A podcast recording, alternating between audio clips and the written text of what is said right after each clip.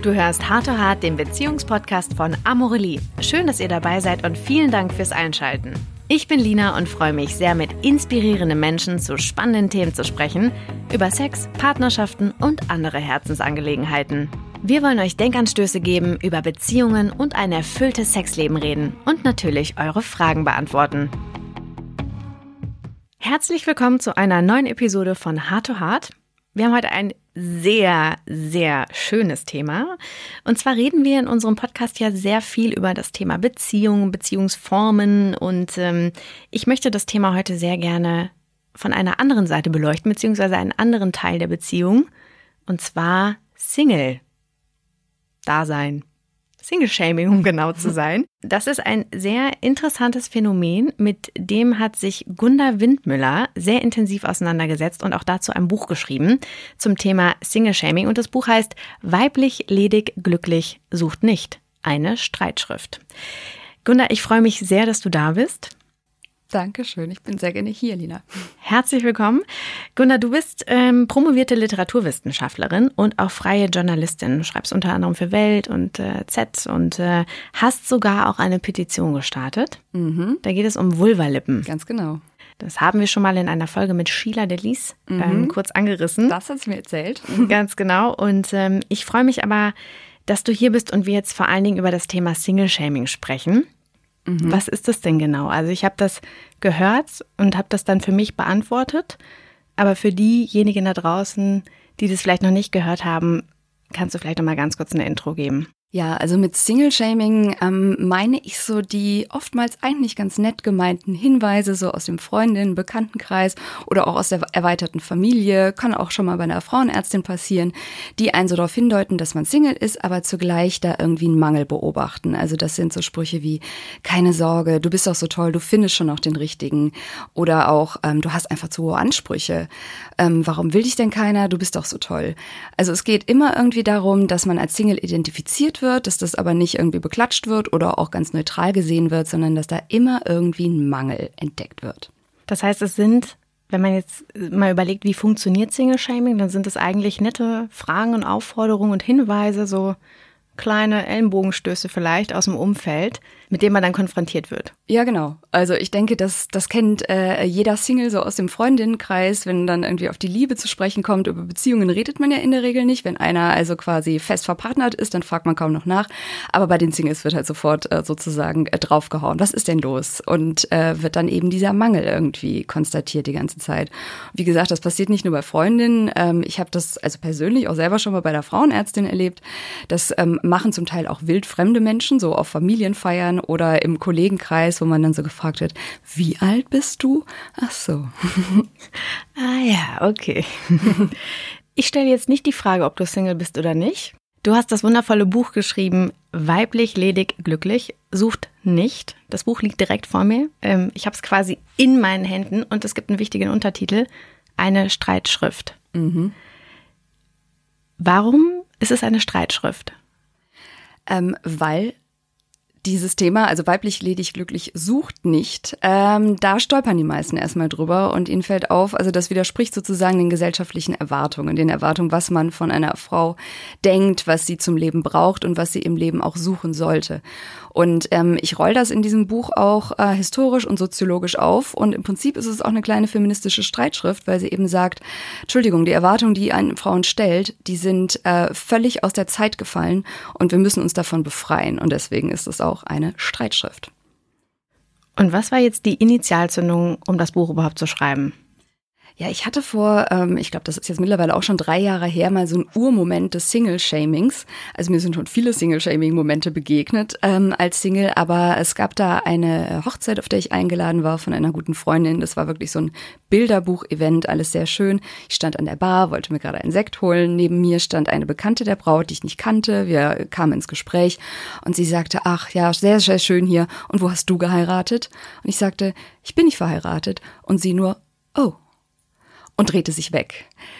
Oh, wirklich? Ja, wirklich. Und ich war irgendwie fast erstaunt, äh, drehte mich zu meinen Freunden um und erzählte denen das. Wir mussten alle erstmal lachen, ähm, weil es irgendwie so wirkte, als hätte ich ihr gerade irgendwie vom äh, Tod meiner Großmutter erzählt. Also sie war so ehrlich betroffen und zugleich wusste sie gar nichts mehr mit mir anzufangen. Und ich spürte so in ihrem Blick irgendwie so den, äh, die leichte Abschätzung, was stimmt denn nicht mit der? Die ist irgendwie Mitte 30 und noch nicht verheiratet und Single, was ist denn da los?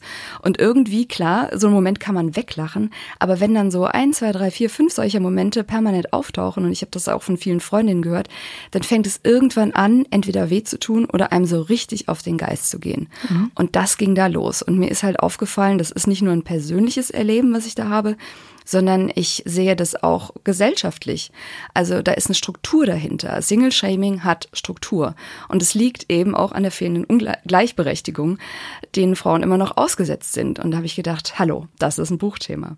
Und da gehen wir jetzt gleich sehr ähm, ein bisschen detaillierter rein. Leider haben wir nicht so viel Zeit, aber ähm, da gibt es auf jeden Fall einige auch sehr lustige Geschichten. Ich habe mich da teilweise auch sehr wiedergefunden. Das heißt, das Buch ist im Prinzip ähm, das ist ja mal so die Frage, ne? Sind das jetzt nur persönliche Erlebnisse und so weiter, sondern das ist wirklich, weil du bist ja auch Sozi also du hast ja viele Soziologen, du hast zitierst auch Filme ganz viel, ähm, du hast ja bist ja promoviert in Literaturwissenschaft, mhm. hast dich also mit ähm, dem Thema auch historisch sehr auseinandergesetzt, mhm. ähm, sehr viele Beispiele zitiert und herangezogen, ähm, so dass man da echt einen sehr schönen Überblick bekommt, ähm, wie gewisse Dinge sich entwickelt haben, ne? Mhm. Also zum Beispiel Liebe, Ehe die Rolle der Frau. Ähm, da gehen wir jetzt mal so ein bisschen näher drauf ein. Ich habe mir mal so ein paar Sachen, ähm, so einen kleinen Faktencheck angeguckt aus dem Buch und ein paar Zitate rausgeschrieben. Also du schreibst, in Hauptstädten, also in, in deutschen Hauptstädten wie Hamburg, Berlin und so weiter, lebt jeder Dritte alleine. Scheidungsquote in Deutschland liegt bei ähm, knapp 50 Prozent, also ein bisschen mehr als 40 sind es, glaube ich. Mhm. Und fast jede fünfte Familie mit Minderjährigen wird von Alleinerziehenden großgezogen. Und da sind dann 90 Prozent Frauen. Was oder warum halten wir dieses Ideal dieser romantischen Zweierbeziehung ähm, immer noch so aufrecht? Wenn diese Zahlen ja eigentlich, ich sage das jetzt mal so ein bisschen plakativ, eher dagegen sprechen. Mhm. Also das, da muss ich jetzt historisch tatsächlich ein bisschen zurückgehen. Das, was wir heute so unter Ehe oder und romantischer Partnerschaft und Liebe verstehen, also diese äh, monogame Zweisamkeit, die bis ans Ende aller Tage hält, was ja auch die Ehe im Prinzip verspricht. Also das ist ja auch im Eheversprechen sozusagen festgehalten. Das hat sich erst so vor 300, 200 Jahren wirklich entwickelt und wurde überhaupt erst an die Liebe gekoppelt. Also vor 500 Jahren, wenn man da jemandem gesagt hätte, du musst den heiraten, den du liebst, da hätte das hätte gar niemand verstanden. Also Leute haben geheiratet, weil sie politische Allianzen geschlossen haben oder weil sie einfach einen größeren Acker haben wollten. Also da gibt's auch so einen äh, Spruch in Bayern, äh, äh, Acker besteht, Liebe vergeht. Also es ging eben genau darum, irgendwie, äh, da, da wurde man gar nicht gefragt und man wurde vor allem als Frau nicht gefragt, wen man heiraten wollte. Das entsteht erst so im Zuge der Industrialisierung, wo die Ehe also wirklich auch festgelegt wird als etwas, wo beide Paare eine ganz unterschiedliche äh, Aufgabe haben. Also der Mann geht nach draußen und arbeitet und die Frau äh, ist für das Private, für das Haus und für die Fürsorge und die Kinder zuständig. Das hat wirtschaftlich Sinn gemacht, weil man damit damit ein Wirtschaftsmodell, was sich in der Industrialisierung eben entwickelt hat, gestützt hat. Nun ist es aber so, dass sich dieses Wirtschaftsmodell ziemlich überlebt hat, spätestens seit dem Zeitpunkt, in dem Frauen eben auch äh, eigenes Geld verdienen, eigenständig arbeiten können und selber Karriere machen und sozusagen das Modell von einer versorgt, der andere bleibt zu Hause, das klappt nicht mehr. Und das zerbricht sozusagen äh, in der Zeit, in der wir leben, an allen Ecken und Enden, weil beide Paare arbeiten, weil dann auch Kindererziehung schwieriger wird. Meistens hängt es eben an den Frauen. Das zeigen alle Studien, egal wenn Frauen auch weiterhin voll berufstätig sind. Haushalts-, Care-Arbeit, die liegt immer zu 70 Prozent, das ist sehr stabil, an Frauen. Und da entstehen natürlich Konflikte in Beziehungen und Ehen halten nicht mehr so lange. Also im Prinzip halten wir jetzt oder unser Staat bezuschusst nach wie vor so ein Ehe- und Familienmodell, was den eigentlich gesellschaftlichen Verhältnissen überhaupt nicht mehr entspricht. Aber da rüttelt halt noch keiner dran. Und ich finde, die Singles haben jetzt eigentlich eine Chance, darauf mal hinzuweisen und zu sagen, sollten wir nicht lieber andere Modelle der Verantwortung subventionieren. Mhm. Du gehst auch später darauf ein, dass die Liebe ja auch ein, ein Markt ist. Ne? Also es ist ja eigentlich sehr interessant. Heutzutage, wir können ja als Frauen Berufe frei wählen, ähm, wir können äh, in die Politik, wir können unseren eigenen Partner auswählen, wir können, wir können ja alles machen. Ne? Also das ist jetzt nur einmal ein, ein kleiner Abstract, aber das ist ja wirklich spannend, dass sich dieses alte Konstrukt, also das, was wir jetzt vor 200 Jahren irgendwie, was sich so etabliert hat, dass die Liebe an die Ehe gekoppelt ist, dass sich das dann immer noch so aufrechterhalten lässt. Also du hast es gerade schon angesprochen, die Politik und die Gesellschaft, die tun ja ähm, ihrerseits, stützen die das ja natürlich. Mhm. Ähm, wie können wir das denn aber jetzt konkret aufbrechen, vor allen Dingen diesen Liebesmarkt aufbrechen? Ich denke, es ist einfach wichtig zu sehen, dass ähm, viel Promo eben gemacht wird für ein Beziehungsmodell, in dem Frauen in der Regel den kürzeren ziehen. Also wenn man sich einfach mal anguckt, und das sind wirklich die nackten Zahlen, Frauen und Männer verdienen äh, bis zum ersten Kind in der Regel ungefähr gleich viel Geld, also so bis Ende 20. Sobald Kinder ins Spiel kommen, fallen Frauen ganz stark ab. Frauen haben sozusagen auch gar nichts davon zu heiraten. Also ich meine das jetzt nicht in einem persönlich emotionalen äh, Kontext, sondern Männer verdienen mehr. Da gibt es eine Studie in England, die zeigt, Männer verdienen deutlich mehr, sobald sie verheiratet sind. Bei Frauen ist das genau das Gegenteil der Fall. Sie sind auch stärker von Altersarmut dann betroffen, weil sie eben zurückstecken und wenn es Kinder gibt, eben äh, nur noch Teilzeit arbeiten. Und wenn die Ehe dann in die Brüche geht, äh, im Zweifel halt jahrelang weniger in die Rentenkasse eingezahlt haben. Also Männer haben richtig viel von diesem Modell und Frauen weniger. Das heißt, warum sollten sich Frauen auf dieses Modell einlassen? Das macht überhaupt keinen Sinn. Und da kommt die Liebe ins Spiel.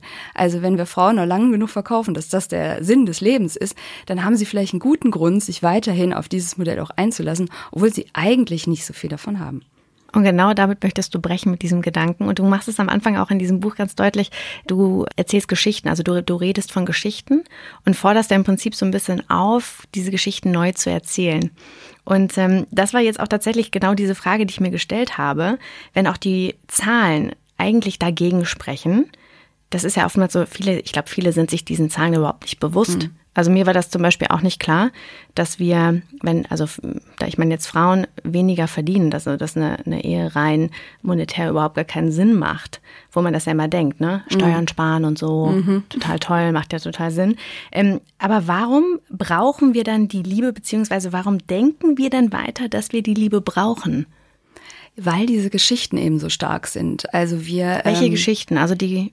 Also es geht mir um mit Geschichten meine ich, wir wir sind ja alle, also da, das geht ja schon im Kleinkindalter los. Also ähm, ich bin irgendwie mit Geschichten und Märchen großgewachsen, wo es heißt, irgendwann wirst du mal heiraten, du wirst ein tolles Kleid haben, das wird der schönste Tag deines Lebens sein.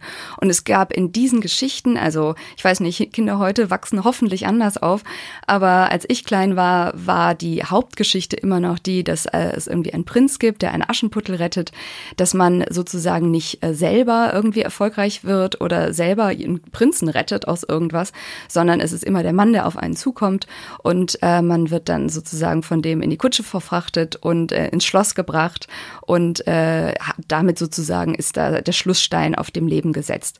Und das sind so diese Märchen aus dem Kleinkindalter. Wir haben alle irgendwie mal Brautpaar gespielt mit unseren Freundinnen und es geht aber auch weiter dann im Teenageralter, in der Jugendzeit oder überhaupt in den Zwanzigern, wenn wir uns, wir sind alle mit Sex in the City irgendwie aufgewachsen oder mit Filmen wie Bridget Jones und da gibt's noch etliche andere Beispiele aus Hollywood, wo wir zwar ähm, Singlefrauen durchaus lustvoll und eigenständig erlebt haben. Aber der Schlussstein oder Schlusspunkt all dieser Geschichten war immer der Mann, der kommt. Und äh, das sind Bilder, die haben wir mitgenommen und die mit diesen Bildern träumen wir, ob wir wollen oder nicht. Wir träumen. Was? Das ist sehr schön gesagt. Also das ist ja auch dieses, was du gerade beschreibst in den Filmen, dieses klassische, der Richtige, der eine, der mhm. Prinz. Das heißt, diese Liebe, du schreibst es an einer Stelle, die Liebe entlastet. Also brauchen wir die Liebe auch, um unser eigenes Ego zu pushen und unser Selbstwertgefühl ein bisschen aufzupimpen? Ja, ganz stark, weil das ähm, hat auch was mit der Industrialisierung zu tun, also dieser Veränderung, die ich da eben besprochen habe, wo früher, also vor 200 Jahren unsere Vorfahren, die hatten noch nicht die Probleme, die wir heute haben, wo wir uns fragen müssen, wer bin ich eigentlich und wie zeige ich das der Welt am besten, welchen Instagram-Filter lege ich drauf, die waren halt jemand. Also wenn man als katholischer Bauer geboren wurde im 17. Jahrhundert, dann war man katholischer Bauer, Punkt aus Ende. Da gab es sozusagen keinen Zwang zur Ich-Werdung, dem wir heute so ausgesetzt sind. Wenn wir heute als äh, irgendwie Bauers Tochter äh, oder äh, Arzttochter oder wie auch immer geboren werden, dann haben wir ähm, ganz andere Möglichkeiten. Natürlich sind die nach wie vor auch eingeschränkt, aber wir, wir haben auch den Druck, aus uns was zu machen. Das machen wir mit unserem Wohnort, mit unseren Klamotten, wie wir aussehen, wie wir uns geben, welche Freunde wir haben und so weiter. Das kennen wir alle. Und das ist natürlich verdammt anstrengend. Wir merken ständig jemand sein zu müssen und ständig dieses Bild irgendwie in die Welt hinaus projizieren zu müssen und dann auch selber dran zu glauben. Das strengt an. Und genau an dem Punkt kommt die Liebe ins Spiel. Also an dem Punkt, wo so Dinge wie Religion und Stand und Klasse brüchiger werden und nicht mehr so relevant sind, da die, bietet die Liebe die große Chance, über jemand anderen jemand zu werden. Weil wenn wir davon ausgehen, dass es den Richtigen gibt, dann sind wir ja auch die Richtige. Dann können wir davon ausgehen, dass uns jemand erkannt hat in unserem allen tollen Selbst und Ich-Sein und das entlastet von diesem Zwang zur Ich-Werdung, wie ich ihn nenne. Und ähm, dann hast du auch dieses Beispiel genannt, dass Liebe ja auch erst sichtbar wird durch die Programmierung und durch die, durch die Symbolik teilweise. Die Liebe per se ist ja jetzt nicht mit, ist ja nicht mit einem Herz irgendwie auf, aufgewachsen sozusagen. Aber du schreibst auch über so eine Geschichte, das kennen wir, glaube ich, alle, diese Schlösser, die dann zum Beispiel in Köln an, die, an der Brücke ähm, mhm. hängen. Also das, das ist ja auch so dieses Zeichen, was du gerade meinst, dass man auch als Paar dann eben nicht nur allein, aber in dieser Beziehung dann auch diese Liebe so nach außen darstellt. Mhm. Ne? Guckt mal, wie toll wir sind. Wir ja. haben auch ein Schloss. Genau. Das heißt, ähm, auch da wieder sind wir, gehen wir ja im Prinzip weiter und erzählen ja diese Geschichten auch mit unserem Partner in der Beziehung. Ne? Mhm, ja. Würdest du auch da sagen, dass man die Geschichten mal ein bisschen anders erzählen sollte oder sich mal hinterfragen sollte, ob das dann überhaupt so Sinn macht oder ob das überhaupt, ja, was, was das soll? Warum machen wir das überhaupt? Ja, also warum wir es machen, kann ich sozusagen total gut nachvollziehen. So aus soziologischer und psychologischer Perspektive. So Liebe wird gleichzeitig da und hergestellt, indem wir zeigen, dass wir lieben, tun wir. Also dadurch lieben wir auch und äh, können es der Welt mitteilen. Das ist sozusagen auch irgendwie fine with me, obwohl ich das jetzt auch persönlich denke, ha, wie wichtig ist es denn eigentlich, äh, diese Liebe ähm, so hinauszutröten und diese Liebe so zu zementieren? Also ich finde tatsächlich diese Liebesschlösser in Köln, gibt ja auch noch andere Städte, wo die hängen, aber ich glaube, an dieser Rheinbrücke hängen mittlerweile zwölf Tonnen. Also wenn man da mit dem Zug drüber fährt, mir sticht's dann wirklich jedes Mal im Herz, weil ich mir immer vorstelle, ähm, wie viele dieser Lieben jetzt schon kaputt gegangen sind und da immer noch hängen und die äh, irgendwie gar keine Chance mehr haben, ihr eigenes Schloss zu finden, um es womöglich zertrümmern zu wollen oder so. Also es macht einfach klar, Liebe kann man nicht abschließen. Liebe muss man irgendwie freisetzen.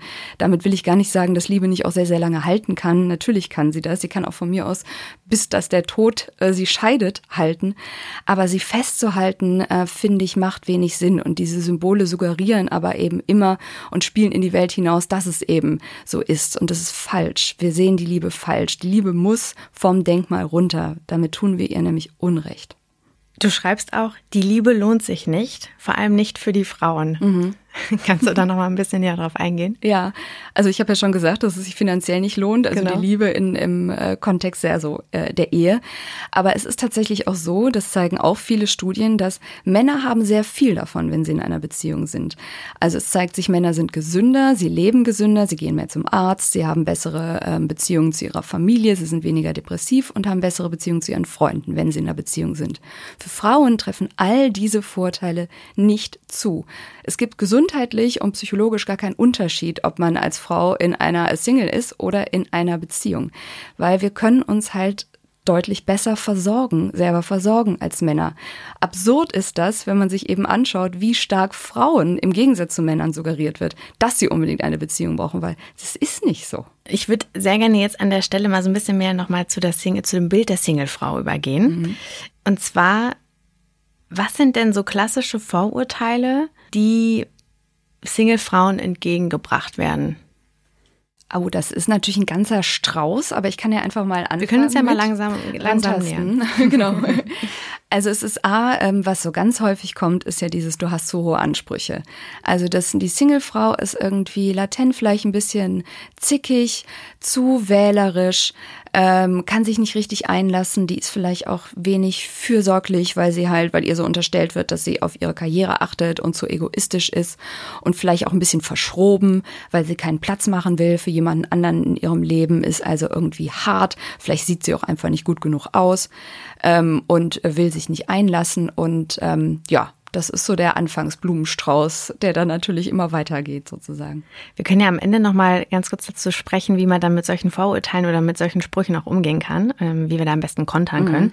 Ähm, und ein Begriff, den hast du ganz am Anfang schon genannt, ist der Begriff Mängelwesen. Also im mhm. Prinzip wird uns, meinst du, wird uns suggeriert, dass wir einen Mangel haben, also ergo keinen Partner haben, dadurch eben einen Mangel haben mhm. und nicht vollkommen sind. Mhm. Ist das richtig? Ja, Okay. Das, ja, das kann man auch so schön an äh, Darstellungen gerade so von äh, berühmten Singlefrauen sehen oder von sehr erfolgreichen Singlefrauen.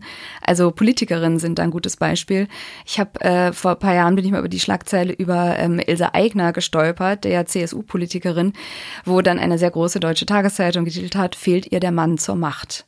Das sind so Sätze, die kann man sich ja nicht ausdenken, sozusagen. Also es ist, das ist genau das, was ich meine mit Mangel und mit Mängelwesen. Eine Singlefrau, der fehlt halt immer irgendwas. Sie kann nicht ihr volles Potenzial ausschöpfen ohne Mann. Und ob es jetzt ihre Fürsorglichkeit ist oder eben, ob es ihr gelingt, äh, CSU-Vorsitz äh, zu erlangen. Und was unterscheidet denn jetzt aber nochmal, da möchte ich ein bisschen näher drauf eingehen, nochmal Single-Frauen von Single-Männern? Mhm. Also wenn wir uns das jetzt mal ähm, angucken, auch die, die mediale Darstellung von Singles. Also beispielsweise ähm, ist ja ein Beispiel ähm, George Clooney, ne, als er irgendwie getrennt war, ähm, ist da auf seinen ganzen Yachten und seinen Seen und äh, ähm, fährt herum und dann äh, wird als Lebemann irgendwie dargestellt, der jetzt hier so richtig sein Single-Leben auskostet. Und dann kennen wir das irgendwie von äh, Heidi Klum, Jennifer Aniston und vielen anderen, die ähm, betroffen meistens mit irgendwelchen Shoppingtüten und einer großen Sonnenbrille irgendwo abgelichtet werden ähm, und unter ihrem Single-Dasein ähm, irgendwie verzweifelt sind und äh, nur weinen und so weiter und so fort. Also was soll das? Ist das auch da wieder irgendwie, glauben wir da, was glauben wir da überhaupt? Ja, im Prinzip wird da wieder dieselbe, dieselbe Geschichte aufgemacht. Also es gilt, äh, ein, ein Mann kann fröhlich Single sein, der hat irgendwie in, die können ja auch äh, attraktiv sein bis ins hohe Alter, da wird ja nicht nachgefragt. Also wenn ein Mann wie George Clooney, ich weiß jetzt leider gar nicht ganz genau, wie alt er ist, aber ist auf jeden Fall über 50, ähm, wenn der also mit 20-Jährigen äh, rummacht, da wird überhaupt nicht nachgefragt, wie das denn geht. Bei Heidi Klum, Demi Moore oder so ist da, äh, ist das was völlig anderes. Singlefrauen, du hast es gesagt, werden einfach, das gilt nicht nur für für berühmte Singlefrauen, das gilt für die gesamte äh, mediale Darstellung von Singlefrauen, äh, die sind immer irgendwie tragisch. Männer dürfen sozusagen, die dürfen das auch so richtig genießen, aber so die Darstellung, dass eine Frau so einfach mal richtig gerne Single ist und nicht heimlich nachts ins äh, äh, Kissen heult, die findet irgendwie nicht statt. Also die sitzt dann doch immer, die kann zwar so tun und mit Stilettos irgendwie äh, durch Berlin jagen, aber nachts wird sie sehr wahrscheinlich sich den Chardonnay ins äh, Zahnputzbecherglas gießen und äh, zu viel Kalorien hinterher schrauben, weil sie eigentlich eben doch unglücklich ist. Wie Bridget Jones uns das beigebracht hat. Ganz genau. und du schreibst einmal an einer Stelle, Männer brauchen die Liebe weniger zur Stütze ihres Ichs. Männer haben emotional als auch sexuell größere Spielräume.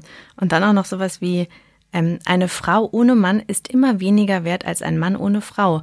Eine Frau ohne Mann ist eine einsame Frau.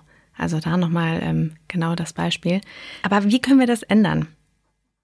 Ich finde, wir müssen, also A, finde ich es ganz wichtig, wirklich diese Zusammenhänge zu erkennen und zu sehen, dass das nicht, nicht nur irgendwie eine mediale Darstellung ist, sondern dass da wirklich knallharte wirtschaftliche Interessen auch hinterstehen. Also Frauen äh, zu spiegeln, dass sie Mängelwesen sind, das ist ideologisch sozusagen, wenn man es mal spitz formulieren will, das ist gewollt. Äh, niemand will sozusagen an dem Familienmodell rütteln, was wir gerade haben, weil es funktioniert ja für, also den Status quo hält es ganz gut. Aber wenn wir wirklich ein anderes Leben haben wollen und wenn wir Frauen äh, wirklich mehr Geld verdienen wollen und eine gleichberechtigte Kindererziehung durchdrücken wollen, dann ist das ein Modell, was sich überlebt hat. Da müssen wir dran rütteln. Also das ist so das eine. Und das andere ist, dass ich wirklich finde, dass wir diese Geschichten, die du schon angesprochen hast, auf die ich so poche im Buch, umerzählen müssen. Und ich finde, wir müssen die mit unserem eigenen Leben umerzählen. Wir müssen eben dass eine äh, Sexualität als Singlefrau, das ein Glück und Freundschaft und wirklich viele Beziehungen und auch Liebe im Leben zu haben, das ist kein Lückenstopfen, kein tragisches Lückenstopfen, sondern das ist, äh, kann einfach ein Zeichen von einem sehr freudvollen und zufriedenen Leben sein. Wir dürfen uns nicht mehr länger sagen lassen, dass wir irgendwelchen Mangel haben und uns den Egoismus zum Vorwurf machen lassen, weil wir haben 2019 so viele Rechte wie noch nie zuvor. Und das nicht genießen zu dürfen und uns dabei auch noch anhören zu müssen, dass wir irgendwie, dass uns was fehlt im Leben, das ist unverschämt. Das dürfen wir nicht auf uns sitzen lassen. Und deswegen müssen wir laut werden und klar machen, nee, ich bin glücklich, mir geht's verdammt gut. Boom. Ja. ich habe die ganze Zeit so diesen Eindruck, dass wir so als Konkurrenz wahrgenommen werden. Also, dass dieses bewusste Kleinhalten und runterdrücken mhm tatsächlich mit so einer Intention gewollt ist, ähm, dass wir auch vor allen Dingen den Männern irgendwie gefährlich sein können oder mhm. werden können. Ist das so? Ja, ja klar. Also auch gerade so, ich meine, im Job, klar, natürlich können wir irgendwie ähm, uns den, den Job aussuchen, etc., etc. Aber wenn es dann um die Kinder geht, ne, wer bleibt dann zu Hause, wer kümmert sich, ähm, hast du gerade schon angesprochen, wir verdienen weniger Geld. Ähm, wie können wir das, also wie können wir das aufbrechen? Also diesen Konkurrenzgedanken. Mhm. Wie können wir uns dem stellen? Also ich finde, ich muss ganz kurz ausholen, da gibt es eine sehr schöne Formulierung von dem Soziologen Ulrich Beck, der mal so beschrieben hat, das kennen wir ja vielleicht alle aus dem Alltag, wir kennen alle irgendwie sehr viele Männer, die sich vielleicht sogar als Feministin bezeichnen würden, die total dafür sind, dass Frauen auch Erfolg haben und so weiter und so fort. Das ist alles gut und schön, aber Ulrich Beck nennt das dann verbale Aufgeschlossenheit bei weitgehender Verhaltensstarre was in Deutsch übersetzt heißt, ja, die sagen halt viel, aber wenn es dann darum geht, irgendwie den Putzlappen in die Hand zu nehmen oder äh, gleichberechtigt irgendwie Elternzeit zu nehmen, dann sind sie halt weg. Und das stützen leider die Zahlen, auch wenn jetzt viele sagen, ja, meiner ist aber anders. Nee, die meisten Männer sind leider nicht anders. Und das, äh, damit kratzt man natürlich an dem, an dem sie sich eingerichtet haben und dem, was, was sie finden, dass ihnen auch zusteht. Sie haben es ja nicht anders gelernt. Und wir meisten von uns sind auch aus einem Elternhaus groß geworden, wo auch das, selbst wenn die Mutter gearbeitet hat, eine relativ natürliche Aufgabenteilung war. Und äh, das dürfen wir, finde ich, nicht ähm, weiter auf uns sitzen lassen. Da müssen wir in Partnerschaften rangehen an die Gleichberechtigung. Da muss aber vor allem, finde ich, auch die Politik dran gehen. Und es ist auch irgendwie an uns allen, der Politik mal zu sagen, Entschuldigung, das geht so nicht. Dinge wie Ehegattensplitting und auch an Unternehmen ranzugehen. Also wenn ihr es Frauen so schwer macht, irgendwie Kinder zu bekommen und das zu vereinbaren, das geht nicht. Ihr müsst es beiden Geschlechtern gleich, allen, die Kinder haben, gleich einfach machen, sich sich um diese Kinder zu kümmern und dürfte es nicht immer auf den Frauen abladen. Da müssen wir wirklich politisch laut werden und auch im Privaten laut werden, weil das Private ist in dem Fall echt sehr politisch. Ich möchte daran gerne die Diskussion um Kinder nochmal anschließen. Genau das, was du gerade gesagt hast. Ähm, Singles über 30, Frauen über 30 haben ja auch diesen gewissen Druck, irgendwie Kinder zu bekommen. Ne? Mhm. Es wird ja vorausgesetzt, man möchte natürlich Kinder haben, ist ja ganz klar, ne? Weil wir wollen ja alle Kinder haben. Logo. Auf jeden Fall. Und ähm, dann kommt immer dieses, du nennst es Sandwich des Grauens, ne? Mhm. Kein Typ, keine Kinder. Uh. Mhm. Du stehst dazwischen und denkst nur, uh. Auch diese Diskussion um die, nicht nur um die Kinder und ähm, aber auch um die, um die Körper, um unsere Körper, um die Frauenkörper, war für mich auch ein bisschen ähm, mindblowing mir passiert es auch oft, dass Leute mir sowas sagen oder mhm. sagen, na, du bist jetzt auch schon über 30. Mhm. Was ist denn da los? genau. Vor allen Dingen, wenn man in einem Umfeld ist, in dem auch viele Freundinnen schon Kinder haben und sehr gesettelt sind, mhm. dass man, ähm, dass, dass der Körper, der weibliche Körper äh, mit, mit so einer Präsenz, also in der Öffentlichkeit steht und so viele Menschen darüber urteilen, das war mir so gar nicht bewusst. Mhm. Also dieses klassische, na, na, und was, was ist dann jetzt mit Kindern und so? Und ne, wann, wann kommt es denn mal? Wann, äh, weil wird ja nicht mehr besser, mhm. jetzt bist du bald 35 und so. Warum lassen wir uns das überhaupt gefallen? Ja, also auf der einen Seite, weil wir es halt gelernt haben und weil wir es vielleicht oft gar nicht so bemerken.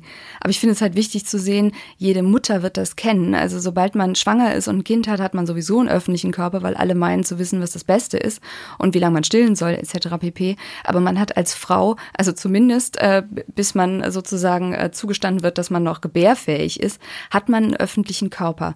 Was aber ja auch sozusagen nicht den, auch wieder nicht den Zahlen entspricht, denn es ist nun mal so, dass Unfruchtbarkeit äh, zu gleichen Teilen Teilen auf Männer wie Frauen verteilt wird.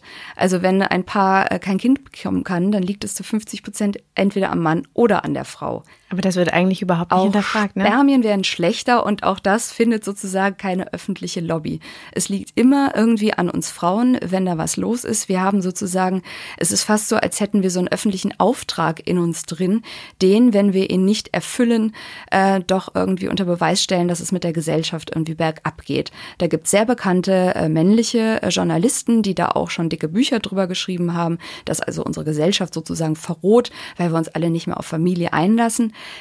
Zielgruppe dieser Bücher, oder nicht die Zielgruppe ist natürlich nicht, aber der, die Zielscheibe dieser Bücher sind wir Frauen, weil wir haben sozusagen Auftrag dafür. Ähm, nee, haben wir nicht. Ein Kinderwunsch ist nicht per se da. Der kann ganz ambivalent sein, aber der ist einfach nicht in jeder Frau eingepflanzt wie so, ein, äh, äh wie so eine tickende Uhr eben, sondern äh, wenn man eine Frau ansprechen möchte auf ihren Kinderwunsch, sollte man äh, bedenken, dass der vielleicht auch gar nicht da ist, um den Druck nicht zu erhöhen. Und da sollten wir auch ganz selbstbewusst sein und den von uns fernhalten, wenn wir das nicht so spüren. Du sagst ja auch, dass Sexualität und Reproduktion auch voneinander getrennt werden können. Eben. Also wir leben ja mittlerweile in einer Zeit, äh, wir brauchen äh, weder einen Mann, eine Beziehung, um ein Kind zu bekommen, noch bräuchten wir überhaupt Sex, um ein Kind zu bekommen. Wir könnten auch uns irgendwie, entweder mit einer Zugfallsbekanntschaft oder per Samenbank irgendwie, äh, ähm, ja, zu einem Kind äh, sozusagen bringen. Das ist möglich. Das macht natürlich auch vielen Leuten Angst, weil dadurch wird auch wieder vieles abgekoppelt, was so lange äh, irgendwie tragfähig war. Aber es ist nun mal so, die Zeiten haben sich geändert.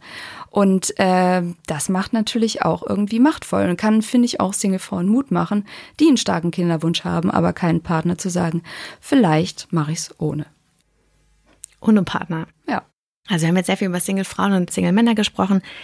Was ist denn aber, wenn wir in Beziehungen sind? Also Beziehungen gehören ja auch dazu. Also mhm. ich meine jetzt nicht nur eben partnerschaftliche Beziehungen, sondern eben auch Beziehungen, das haben wir schon ein bisschen angerissen, zu Freunden und Familie. Wir können ja trotz dass wir Single sind, Beziehungen führen. Mhm. Das ist ja auch so ein Thema, was ja oftmals nicht so präsent ist. Also sich mal irgendwie klar zu machen, dass man ja mit Freunden auch eine unheimlich gute Beziehung haben kann und die ja auch sehr viel abfangen können und abfedern können, was ja auch ein Partner kann oder was wir zumindest auf einen Partner projizieren, ja, das ist ja oftmals auch nicht so präsent. Mhm. Da schreibst du auch ein paar, äh, glaube ich, auch ein, hast du auch einen Artikel, zu, ach, einen Artikel, da hast du auch einen Absatz zugeschrieben. Ja, genau. Weil ich irgendwie finde, dass, also was, ähm, ich denke, das kennen viele Frauen, was ein wirklich, wirklich also das kann ich zumindest auch aus persönlicher Perspektive sagen, echt am Leben hält, sind meine besten Freunde oder meine beste Freundin. Also das sind so Beziehungen, auf die ich auf gar keinen Fall verzichten möchte. Und die bekommen aber auch nicht so eine Lobby. Also sobald, wenn man irgendwie sagt, ähm, man hat jetzt einen Typen kennengelernt, dann sagen alle, oh, wie toll, wie schön und äh, wann habt ihr Jahrestag oder whatever. Ähm, und zugleich äh, zu sagen, was macht denn deine beste Freundin, die äh, sehr wahrscheinlich irgendwie einen viel wichtigeren Teil im Leben hat, das findet sozusagen nicht so statt. Dabei ist es halt so, und das zeigt die Glücksforschung irgendwie wirklich sehr, sehr stabil, dass das, und das ist ein weltweites Phänomen, das, was Menschen glücklich macht, das ist eine Sache, das sind Beziehungen, gute Beziehungen, plural. Das ist völlig unabhängig davon, ob da eine romantische Beziehung dabei ist oder nicht. Wenn man gute Beziehungen hat zu Freunden, zu Bekannten und zu seiner Familie, dann ist man ein potenziell sehr glücklicher Mensch und dann hat man alles, was man sozusagen braucht um äh, das so zu empfinden. Und deswegen finde ich es so wichtig, diese Beziehung auch so zu feiern und sich klar zu machen, was man da hat und wie wichtig das ist. Und dafür auch einiges irgendwie zu tun, dass das so bleibt. Das hast du sehr schön gesagt. Das ist auch genau das, was wir bei Amorelie ähm, immer so in den Vordergrund stellen. Also mhm. Beziehungen. Wir fokussieren uns natürlich sehr auf Liebesbeziehungen, aber auch auf andere Beziehungen. Das kann auch die Beziehung zum eigenen Körper sein, mhm. aber eben natürlich auch zu Freunden und Familie. Ja. Und ähm, sich das einfach nochmal klar zu machen, finde ich unheimlich wichtig.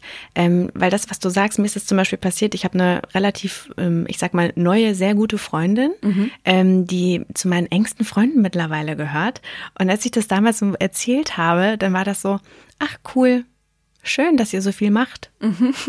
Also, ja, ja. Finde ich auch. Wir verstehen uns sehr gut. das ist, glaube ich, sehr selten. Und ich glaube auch gerade, dass man ähm, in einem bestimmten Alter vielleicht dann auch nochmal sich die Freunde bewusster aussucht, die, die Beziehung bewusster vielleicht auch nochmal eingeht. Mhm. Das sollte man auf jeden Fall mehr feiern, definitiv. Und auch, Jetzt fragen sich natürlich viele, was ist dann aber auch mit Sexualität? Das ist ja auch ein Bestandteil in Beziehungen. Mhm. Sollte es zumindest sein. Auch das lässt natürlich manchmal mit der Zeit dann irgendwie nach. Aber auch die Sexualität, sich getrennt, also ich sage jetzt mal, ähm, getrennt von einer Beziehung einzufordern und einzuholen, kann ja auch gut funktionieren. Also in Form von Affären, äh, Dates, One-Night-Stand, whatever, mhm. ist ja auch möglich. Ne? Ja. Und auch vielleicht ähm, Denkst du, wir sollten da selbstbewusst damit umgehen und auch einfach offener darüber sprechen? Ja, finde ich ganz, ganz dringend und ganz, ganz wichtig, weil es eben auch irgendwie traditionell so ist, dass uns Frauen ja so also eine eigenständige Lust nicht so richtig äh, zugeschustert wird oder zugetraut wird, vielmehr. Mhm. Also bei Frauen heißt es immer so, die äh, verlieben sich sofort, wenn sie Sex haben. Also das sind so äh, Vorurteile oder Stereotypen. Die verlieben sich sofort, sobald sie Sex haben. Die können Sex nur ganzheitlich haben, also können die so im Beziehungskontext denken. Das zeigt sich auch in so Sprachbildern, die wir benutzen. Also Männer, die sind irgendwie schwanzgesteuert, die können den Kopf ausschalten, dass das Frauen auch zutrifft, dass wir auch manchmal uns einfach irgendwie so Sex holen oder irgendwie Sex haben, weil wir halt Bock haben und weil wir Lust haben, irgendwie das zu leben, was in uns drin ist, das findet so in diesen ganzen Beschreibungen nicht so statt. Das ist aber so, es findet statt. Und ich finde das ganz wichtig, dass wir da auch uns hinstellen können, zu sagen, nee, ich habe jetzt irgendwie, ich date nicht, ich habe keinen One-Night-Stand, weil ich hoffe, dass er doch noch anruft am nächsten Tag oder weil ich mich melden möchte, sondern ähm, ich hatte es nötig oder so.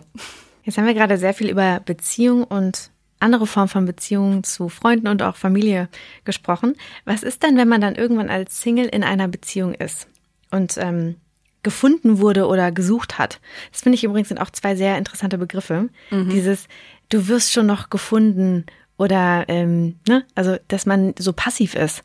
Mhm. Wir sollten vielleicht ja auch einfach viel aktiver sein. Wir können ja selbst die Suche auch gestalten. Ja, genau. Also ich habe auch, ähm, als ich das erstmal aus dem Buch vorgelesen habe, meinte mir eine, eine Zuhörerin so, ähm, wieso denn immer dieses Suchen, Suchen, nimm dir.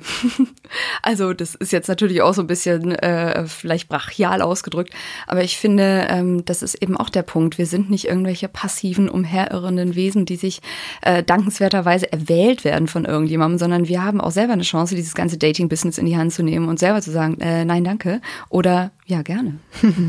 Aber das ist wahrscheinlich wieder dieser Gedanke, dass wir irgendwie insgeheim auf den äh, Prinzen warten, der auf dem Pferd vorbei fährt, äh, mhm. äh, reitet, vorbeifährt ähm, und uns dann irgendwann ja tatsächlich dann ähm, erlöst. Erlöst, ja, ja. Und genau. mit auf den äh, mit auf den Sattel schwingt. Mhm. Aber das ist ja auch völliger Quatsch. Aber wie würdest du sagen, was sind denn dann überhaupt? Ähm, wir haben da gerade schon am Anfang mal einmal ganz kurz einen Abriss gemacht. Wie können wir denn überhaupt Beziehungen oder echte Partnerschaften auch da umerzählen. Also dieses klassische romantische Bild der Zweierbeziehung vielleicht ein bisschen aufbrechen. Mhm. Also ich finde es eigentlich wichtig, deswegen habe ich mir jetzt auch seit äh, neuestem überlegt, dass ich eigentlich so äh, dafür Promo machen möchte, dass man auch Single in einer Beziehung sein kann, weil das irgendwie auch so den Hinweis darauf gibt, also wie so romantische Zweierbeziehungen immer erzählt wird, das sind ja immer so diese äh, Vereinigungsfantasien, also dass man so zu so völlig symbiotisch wird und irgendwie äh, so als wir wahrgenommen wird. Also es gibt ja irgendwie nichts Schlimmeres als diese Leute, die ständig von wir wir reden und wo immer klar ist, dass der eine noch mit dran klebt, wenn der eine was, wenn der andere was plant. Und ich finde, es ist ganz wichtig, und das ist jetzt auch nicht meine Erfindung, sondern das äh, sagen wirklich äh, alle Paartherapeuten, was wichtig ist in der Beziehung, dass man an sich selber festhält, am Selbst festhält und an seinen eigenen Bedürfnissen festhält. Weil so eine ähm, Aufgabe, die kann eine Zeit lang gut funktionieren, aber irgendwann wird sie nicht mehr funktionieren. Also eine gute Partnerschaft ähm, baut ganz, ganz wichtig darauf, dass es da um zwei Individuen geht, die ihre Bedürfnisse respektieren und die sich äh, Freiräume und Räume geben, um äh, das jeweilige Selbst zu sein. Was sind denn noch andere Kriterien? Also zum Beispiel auch das Thema, ähm, also was zeichnet eine Beziehung überhaupt aus, eine Partnerschaft? Also du sagst einmal, man sollte selbst bei sich bleiben, also ein mhm. individuelles Wesen sein. Ja. Was ist zum Beispiel mit Sex? Gehört auch dazu? Kann man ähm. sie, also es gibt ja auch verschiedene Beziehungsformen. Klar, also ähm, es gibt ja auch irgendwie, äh, was man irgendwie so nicht fest bezeichnen möchte, wo Sex aber eine große Rolle spielt. Also ich denke, klar, dass für die meisten Menschen, äh, wenn sie nicht asexuell sind, Sexualität und Intimität eine äh, große Rolle in Beziehungen äh, spielen. Weil ja eben, wie ich gerade gesagt habe, Sex halt viel auch mit Intimität und mit Nähe zu tun hat, die ja auch durch Sex irgendwie gestärkt wird und ähm, wo man sich ja auch neu erleben kann. Also ich finde, Sexualität ist ja auch nichts, mit dem wir irgendwie so auf die Welt kommen oder oder was unsere Bedürfnisse und Wünsche, was Sex angeht, sind ja nicht irgendwann abgeschlossen wie unser Wachstum oder so, sondern das geht ja immer weiter. Und man lernt ja, denke ich, durch jede neue Beziehung oder auch jedes sexuelles Erleben mehr dazu, weil wir mit anderen Körpern zu tun haben, mit anderen Wünschen und anderen Gerüchen und vielleicht anderen Vorerlebnissen, auf die wir da treffen. Und deswegen ist es, finde ich, auch eine ganz spannende Sache, in einer Beziehung irgendwie so sexuell sich aneinander ranzutasten und die eigenen Bedürfnisse und Wünsche, die man vielleicht noch gar nicht so gekannt hat, aus dem Unterbewussten rauszuholen und äh, gemeinsam zu erleben. Und das ist natürlich irgendwie was, was richtig Tolles. Und was würdest du denn Freundinnen oder auch Bekannten dann entgegnen, wenn sie sagen, naja, aber ich möchte unbedingt diese klassische Zweierbeziehung haben? Ich glaube da einfach dran, das ist genau das Richtige für mich. Ähm, grundsätzlich möchte ich keinem Menschen irgendwie äh, seinen Weg zum Glück äh, wirklich vor, äh, vorlegen, aber ich möchte doch zumindest darauf hinweisen, dass das ein sehr brüchiges Konzept ist. Oder also wenn man wirklich glaubt, dass das äh, so der einzig Weg zum Glück ist, das sollte man sich zumindest klar machen, dass es das nicht ist. Und darüber hinaus sollte man sich klar machen, dass so eine Beziehung, also so eine Zweierbeziehung, wenn man denn jetzt mal zwei Menschen hat, die gesagt haben, ja, wir gehen miteinander oder ja, wir sind zusammen, wir sind jetzt Freund und Freundin, dass das ein pulsierendes Gebilde ist. Also eine Beziehung ist nicht sozusagen abgehakt, wenn ein Ringer, Ring dran ist oder wenn man sich irgendwann mal zugestanden hat oder bei Facebook den äh, irgendwie Beziehungsstatus geändert hat. Beziehungen müssen irgendwie leben und Beziehungen verändern sich. Verliebt sein kann sich verändern, Liebe kann sich verändern und das äh, kann manchmal auch irgendwie ein bisschen scheiße laufen und kann dann aber auch wieder besser laufen. Aber wir dürfen dann nicht denken, nur weil es mal gerade vielleicht scheiße läuft, dass es vorbei ist. Also ich plädiere auch dafür, an Beziehungen wirklich zu arbeiten und daran zu glauben, dass es einfach, wir verändern uns alle, wir verändern uns in Beziehungen und wenn wir es schaffen, uns irgendwie zusammen zu verändern und uns aufeinander zuzubewegen in unseren Veränderungen, dann kann das natürlich sehr, sehr lange anhalten. Aber bloß nicht glauben, dass wenn da einmal der Haken dran ist, dass der daran bleibt. Lohnt es sich denn für Beziehungen zu kämpfen? Weil wir kennen das auch beide, wir haben da gerade schon ein bisschen drüber gesprochen und vielleicht kennst du es auch noch aus deinem persönlichen Umfeld. Wenn du Freundinnen hast, die in Beziehungen sind, die nicht aus deiner Sicht laufen mhm. ähm, und vielleicht eine Freundin dir auch spiegelt, hey, pff, das läuft einfach nicht mehr so, aber ich will mich irgendwie auch nicht trennen, weil ich weiß jetzt auch nicht, mit wem ich irgendwie ähm, WM gucken soll und dann bin ich ja ganz alleine. Das sind ja tatsächlich auch Gründe, warum auch Frauen und aber auch Männer ähm, Beziehungen auch nicht beenden.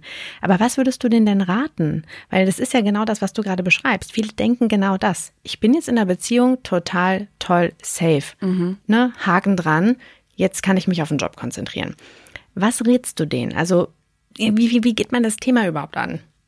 Also ich finde so grundsätzlich ähm, sollte man als Paar irgendwie so von Anfang an schon dafür sorgen, dass man auf eine äh, gute Ebene kommt, um miteinander zu sprechen und irgendwie die ein, eigenen Bedürfnisse auch klar zu machen und sich selber auch Raum zu schaffen für das, was man irgendwie möchte und was einem wichtig ist.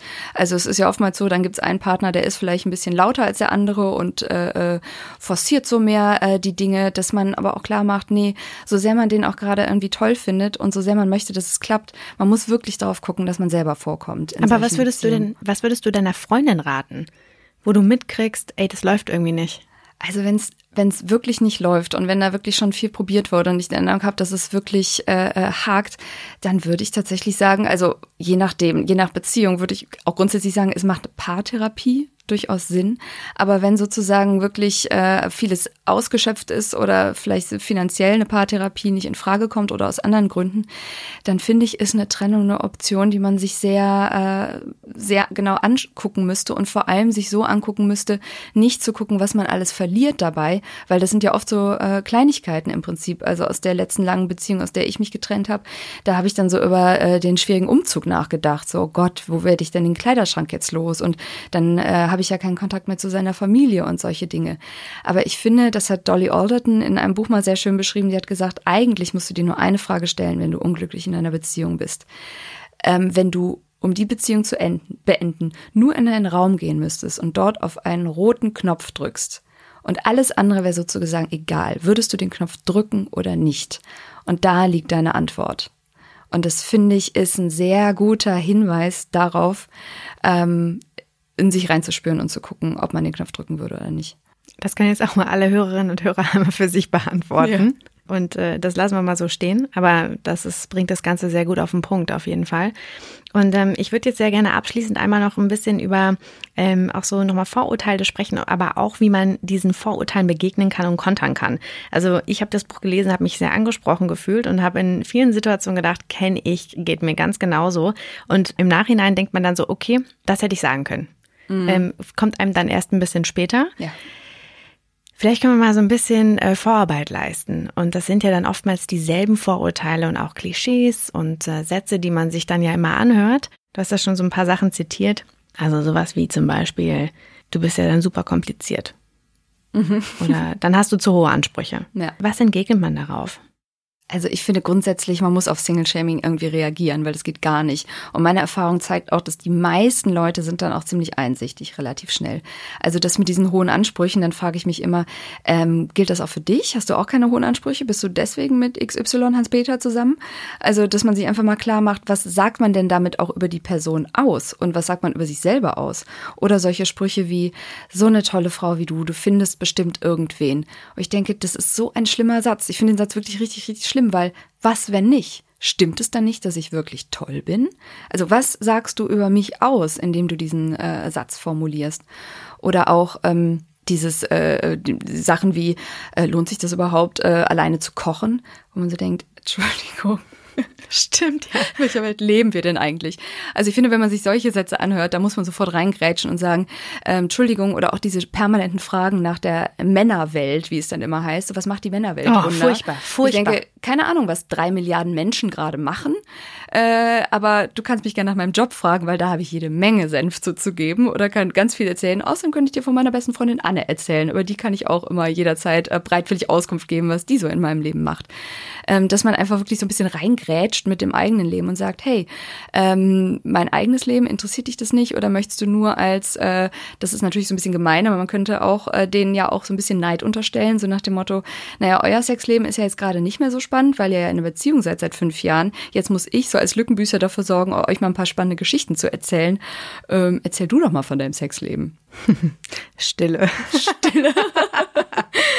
ähm, was ich ja auch mal ganz klasse finde, ist ja dieses nicht so schnell aufgeben. Der Richtige, der kommt schon noch. Mhm. So als würde man da wirklich an der Bushaltestelle warten, ähm, bei Regen und äh, darauf warten, dass irgendwie, weil der Typ irgendwie im Stau steht, irgendwann vorbeikommt und dich dann einsackt. Das ist ja auch völliger Bullshit. Also wie, auch was, was würdest du da entgegnen? Ja, also da sag ich halt immer, wenn es heißt so, äh, was du datest nicht, äh, nicht so schnell aufgeben, habe ich immer gesagt, nee, sorry, ich suche nicht. Es ist nicht mein Lebensziel. Mein Lebensziel ist irgendwie äh, mit 70 von meiner Rente leben zu können, sozusagen, und davor äh, irgendwie Dinge verändert zu haben und eine großartige Zeit zu haben oder wie auch immer. Kann ja ganz unterschiedlich sein. Aber immer diese Unterstellung, dass man auf der Suche ist und dass man sich abmüht und abrackert und bloß nicht aufgeben soll, das ist wie, ähm, wenn man so jemanden auf ein Laufband stellt und sagt, hör bloß nicht auf zu laufen.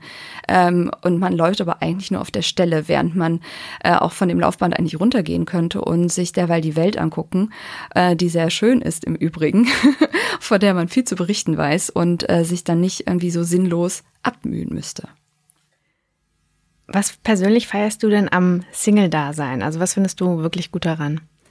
Also ich finde, und das haben echt viele Single-Frauen gesagt, mit denen ich gesprochen habe, man lernt sich wirklich wahnsinnig gut kennen, wenn man Single ist. Und sozusagen, das hat eine Freundin mal gesagt, sie würde eigentlich jedem äh, mal Zwangs-Single sein verordnen. Man kennt ja auch so viele Leute, die sind halt immer irgendwie in Beziehung. Wenn die sich trennen, dann haben sie drei Tage später wieder den nächsten an der Leine. Aber glaubst du, dass die nicht mit sich alleine sein können? Ja, ich glaube, also ich glaube, die meisten Menschen, die wirklich von einer Beziehung in die andere, die haben damit ein Problem. Und deswegen würde es ihnen sogar ganz gut tun, mal Zwangssingletum äh, zu erleben, weil das äh, ich immer als sehr schöne Zeit auch empfunden habe, ähm, auch gemerkt habe, dass ich mich mag. Also bestenfalls merkt man das ja. Und dass ich richtig gerne mit mir zusammen bin. Dass ich so, äh, ich mag die Sachen, die ich mag. Ich, ich verreise gerne an die Orte, die ich verreise. Also ich bin sehr mit mir überein. Das ist eine gute Beziehung, die ich mit mir habe. Und es tut wahnsinnig gut, weil es einen so sicher macht im Leben. Weil man dann auch alle möglichen Rückschläge irgendwie ganz gut verkraften kann, wenn man einfach merkt, hier ist ein äh, guter, stabiler Mensch, mit dem ich gern zusammen bin. Also alles andere ist add-on. Aber das ist echt die stabile Substanz. Das klingt nach einem sehr guten Schlusswort. Ich finde es sehr gut und zwar würde ich euch da draußen, die Hörerinnen und Hörer, gerne aufrufen, uns mal eigene Geschichten zu Vorurteilen zu schicken an podcast.amoreli.com und äh, ja, dann können wir vielleicht gemeinsam diese ganzen Vorurteile und äh, Geschichten über Single-Dasein umschreiben. Finde ich eine sehr gute Initiative. Kann ich dir sehr gerne dann auch alles teilen. Oh ja, gerne. Ähm, vielleicht kommst du dann ja auch nochmal wieder. Eine Frage habe ich tatsächlich noch zu dem Buch. Mhm. Das Cover ist pink, mhm. rosa. Ja. Ich habe das jetzt gerade hier vor mir. Ähm, und es ist ja eine feministische Streitschrift. Man würde ja immer so denken, dass wir das, dass wir auch die Farbe vielleicht mal dekodieren müssten. Mhm. Warum ist die Farbe, wie sie ist? Warum hast du keine andere Farbe gewählt? Ähm, also ich habe das ja nicht persönlich ausgewählt. Also das ist so äh, ein, ein Verlagsvorschlag gewesen, den ich aber sehr schön fand.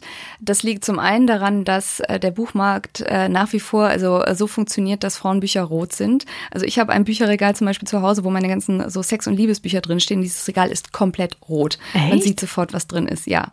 Also ähm, wenn man sich das mal äh, anguckt in, in Buchhandlungen, wird man das sofort merken. Also Liebe, Sex ist rot, Beziehungen oder rosa also in diesen Tönen gehalten. Ähm, also kommt es eher auf, das, auf den Inhalt an und nicht auf den, ähm, ja, okay. Mhm. Genau. Also das ist äh, sozusagen äh, Marketing-Ding. Das, äh, das kann man natürlich irgendwie äh, endlich mal zerstören wollen. Auf der anderen Seite bin ich aber auch eine Verfechterin von Reclaiming Pink, wie ich es nenne. Weil Pink ist tatsächlich so äh, meine Lieblingsfarbe. Ich durfte als Kind, äh, meine Eltern fanden Pink also zu mädchenhaft und ich durfte, sollte nicht so pinke Sachen tragen. Und da habe ich wahnsinnig drunter gelitten als Mädchen und habe jetzt so im hohen Alter wirklich das Bedürfnis, äh, mir das Pink ähm, wieder äh, zurückzunehmen oder endlich mal anzueignen, weil ich das eben mit anderen Attributen füllen möchte und nicht so mit so kleiner Mädchenhaftigkeit, sondern weil ich finde, dass man auch mit Pink irgendwie ein starker Mann und eine starke Frau sein kann und das einfach meine Lieblingsfarbe ist. Sehr gut. Was ist denn jetzt nochmal abschließend dein Rat ähm, an alle Singles da draußen? Was möchtest du uns Single-Frauen mitgeben? Entzieht euch. Entzieht euch von dem ganzen Druck, der euch aufgelastet wird. Ihr müsst nicht daten, ihr müsst nicht in einer Beziehung sein, ihr müsst keine Kinder bekommen und ihr müsst euch nicht ständig sagen lassen, dass was falsch mit euch ist. Genießt die Freiheit, die ihr habt und äh, genießt das, was ihr habt. Nämlich äh, hoffentlich, das wünsche ich euch allen, ein äh, stabiles Leben voller äh, Liebe, Beziehungen und Sex. Ich habe dem nichts hinzuzufügen. Gunda, ganz vielen Dank für ich deine Worte. Dir. Ich fand es sehr inspirierend. Ich lege jeder, jedem das Buch sehr ans Herz. Ich habe sehr viel daraus mitgenommen. Ganz, ganz, ganz vielen Dank. Ich finde, du hast ein sehr gutes Thema, ähm, beziehungsweise ein Thema, den Nerv getroffen. Sagen wir mal so, es ist wirklich sehr warm heute. Es ist, es ist unglaublich. Also in diesem Sinne, hab einen wunderschönen Tag. Ihr da draußen, egal wo ihr das gerade hört, fühlt euch umarmt. Ich freue mich von euch zu lesen und zu hören und wünsche dir erstmal noch eine gute Rückfahrt. Dankeschön.